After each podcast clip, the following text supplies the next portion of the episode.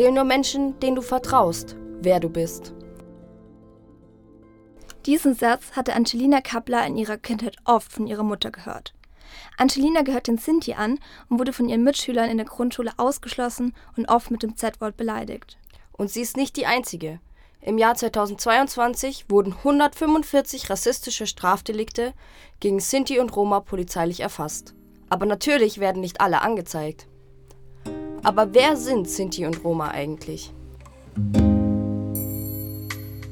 Sinti und Roma sind eine Volksgruppe und werden in Deutschland als Minderheit anerkannt.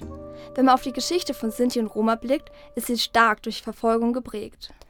Die Geschichte der Verfolgung von Sinti und Roma führt viele Jahrhunderte zurück.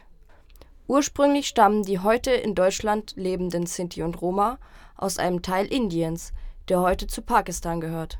Vom 8. bis zum 14. Jahrhundert wurden Sinti und Roma aufgrund von Krieg, Vertreibung und Verfolgung gezwungen, immer weiter von ihrer Heimat wegzuwandern.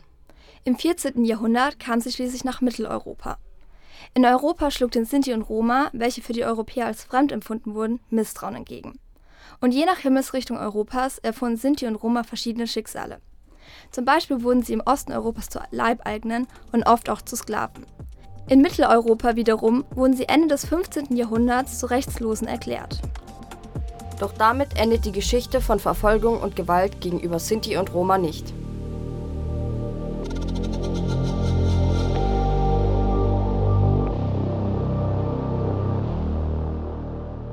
Denn während dem Nationalsozialismus wurden Sinti und Roma verfolgt und in Konzentrationslager gebracht.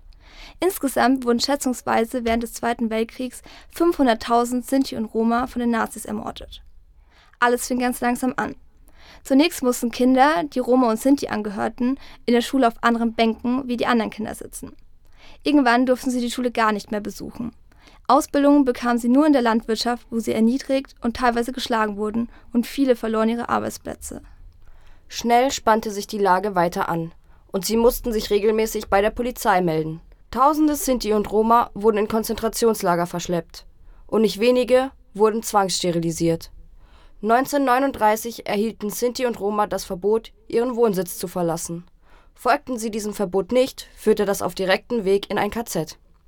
Schließlich begann die systematische Deportation der Sinti und Roma in Konzentrationslager. 1943 wurde der Befehl gegeben, nahezu alle Sinti und Roma nach Auschwitz zu deportieren. Insgesamt wurden 70 Prozent aller deutschen Sinti und Roma ermordet. Sinti und Roma nennen diesen Völkermord auf Romani Poraimos, was im Deutschen so viel wie das Verschlingen bedeutet.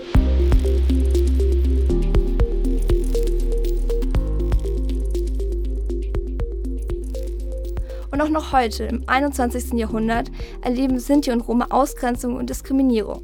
Das zu bekämpfen ist neben der Aufarbeitung des Völkermordes eine Aufgabe dieses Jahrhunderts denn erst 1982 wurde der Völkermord an Sinti und Roma offiziell anerkannt.